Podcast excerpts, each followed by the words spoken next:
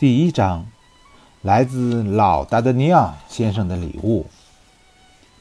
我们的主人公达德尼昂，年轻勇敢又聪慧能干。他生长于一个不算太平的年代。如今，他已经长大了。他的老父亲送给自己心爱的儿子几样礼物，以帮助他更好的成长。这些礼物对于达德尼昂来说有怎样的用处？戴德尼昂又会怎样去使用它呢？在戴德尼昂奔向前程的途中，发生了一系列影响他生活的事件。一九六五年四月的第一个周一，某恩镇陷在一场大混战里。很多市民看见女人在街上跑，听见孩子在外面哭，就纷纷穿上护甲，拿起火枪，向着磨坊主客店赶去。客店门前聚集着一群人，他们吵闹着，叫嚷着，越聚越多。在这个时代，人们常常会感到恐慌。每天都有很多事件被各个城市记入档案。这些事件中，有领主和领主的争斗，有国王和主教的较量，有国家和国家的战争。除此之外，还有很多的乞丐、强盗、教徒，甚至狼群。市民们需要时刻准备抵抗这些人的威胁。正因如此，这个习惯造成的结果是，在之前提到的1625年4月的第一个周一，市民们听到喧哗，就匆匆向着诚实的磨坊主客店那个方向赶去。他们抵达之后。都搞明白了这一次骚动的起因。一个年轻人，哈，让我们来描述一下他的样子。请小朋友你来想象一下，一位十七八岁的年轻人，一个没有盔甲的年轻人，穿着一件褪了色的紧身上衣，当然，在推测前，他可能是蓝色的。棕色的长脸，突出的颧骨，发达的下颚。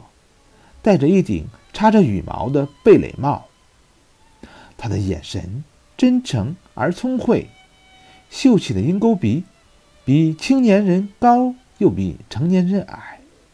如果不是他在皮肩带上挂着的长剑，人们或许会把他看成一个农夫的儿子。当他走路的时候，挂在他身上的长剑会一下又一下拍打他的腿肚。当他骑马的时候，长剑会一下又一下拍打这位年轻人的战马。我们的年轻人还有一匹引人注意的马，这是一匹来自北亚岸的小马，十三四岁，黄色的毛皮，尾毛脱落，腿上还长着疮。他走路的时候头低得比膝盖还接近地面。尽管如此。他还是每天坚持走八法里的路。遗憾的是，他这个坚持不懈的优点被他糟糕的外形给掩盖了，导致这匹来自北岸的小马出现在摩恩镇的时候引起了很大的轰动。而因为这匹马糟糕的外形，也让骑在马背上的人显得糟糕起来。这种轰动让骑在马背上的达达尼昂感到格外的难受，因为就算他是一名高明的骑手，也不能忽视这匹可笑的马带给他的影响。也就是因为这个原因，他从老达达尼昂那里接受这匹马的时候，不停地叹气。他知道这匹马值很多钱，而接受这件礼物时的那一番话，那更是无价之宝。我亲爱的儿子啊，劳达德尼昂这位加斯科尼的贵族用纯正的北岸方言说：“我的儿子，这匹马生在你父亲家十三年了，他他从没有离开过我，所以你要喜欢它呀，不要把它卖掉，让它安静、体面的离开。”这个世界，如果你要骑着它上战场，就要像照顾一个老人一样照顾它。在宫廷里，如果你有去宫廷的荣幸的话，况且你古老贵族的姓氏也会让你享有这种荣誉。在宫廷里，你一定不要忘记维护你的贵族姓氏。你的祖先。已经使用并维护了它五百多年。为了，为了你和你亲近的人，就是你的亲人和朋友，不要容忍别人对你的侵犯，除了来自国王和红衣主教的侵犯。一个贵族子弟要想取得成功，应该，应该是依靠他的勇敢。听好了。只能是依靠他的勇敢。谁要是有哪怕一秒钟的害怕，就有可能与幸运失之交臂。你还年轻，你有勇敢的理由。你是加斯科尼人，你是我的儿子。当机会来临的时候，千万千万不要害怕，你要勇敢的去冒险。我我教过你击剑，你有结实的臂膀和双腿，你你不要动不动就和别人决斗，况且决斗已经遭到禁止。但决斗是需要勇气的，所以所以你也可能需要跟别人去决斗。哼 我的孩子，我能够给你的只有很少的钱，那匹马和刚才的。这一番话，你的母亲或许还会给你一种药膏的秘方，那药膏能治伤。只要你的伤口不在心脏上，好好利用好这一切吧，我的孩子。你，你要好好活下去。我，我还有一句话。我应该给你一个榜样，当然，这榜样不是我，我我没能去到宫廷里。我想说的是，德特雷威尔先生，他是我以前的一个邻居，是我小时候的玩伴。特德雷威尔先生初到巴黎就和人决斗，当然他赢了，后来还当上了火枪队的队长。另外，德特雷威尔先生每年的收入也十分丰厚，他他成了一个阔绰的贵族。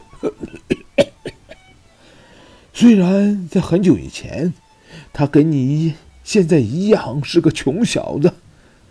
你你你带着这封信去见他吧，把他当榜样去学习吧，我这孩子，你这个穷小子。老德的尼昂先生拥抱了自己的儿子，亲吻他的双颊，为他祝福。年轻人随后又从母亲那里拿到了秘方，又和母亲进行了一场长久且令人难过的告别。就在这一天的晚些时候，年轻人动身了，带着来自父母的礼物向他的目的地进发。可是，当年轻人到了摩恩的磨坊主客店准备下马时，无论是老板还是伙计，竟没有一个人来帮他扶住马凳。他从窗户望向客店里面，看见一个神色傲慢的贵族在和两个人交谈。那两个人恭敬地在一旁听着。德德尼奥以为他们是在谈论他，便在窗外仔细地听着。可是。屋里的人谈论的并非是他，而是他那匹可怜的马。他们不时发出的嘲笑声激怒了年轻的丹德尼亚。我们的年轻人在外面仔细地打量着这个贵族的长相。陌生人面色苍白，四五十岁的样子，一双黑眼睛有着锐利的目光。他穿着一身紫色的新衣裤，但好像……久治不用一样皱巴巴的，达德尼亚敏锐地注意到了这一切，甚至在潜意识里认为这个人将对他之后的人生产生很大的影响。喂，先生！贵族脸上划过的笑容再次激怒了达达尼亚，他朝着窗户里面喊道：“站在窗板后面的先生，对，就是在说您。您在笑什么？不如说出来，让我们一起笑一笑。”贵族把视线从马转移到这个骑马的年轻人身上，停顿了一下，用讽刺挖苦的语气说道：“哈哈。”我想，我不是在跟您说话，这位先生。可是我在跟您说话。年轻人认为贵族轻蔑却又不失客气的口气而愤怒，大声喊道：“陌生贵族笑着打量了他一会儿，从客店出来，站在他面前。他这种平静的态度，使得刚才听他讲话的两个人笑得更厉害了。这马在年轻的时候。一定是一种很罕见的颜色。陌生人对着马继续研究，把自己的想法说给留在窗内的两个人听，完全不顾及旁边达德尼昂愤怒的神情。嘲笑马应该先看看它的主人。达德尼昂把佩剑拔了出来，在冒动中大喊。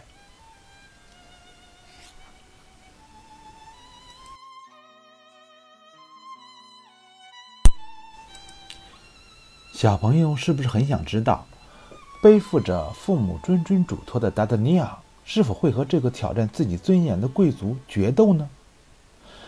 肉丁叔叔明天接着为你们继续朗读大仲马的三个火枪手。你们明天收听之前一定要记得大喊三声“肉丁叔叔”哦。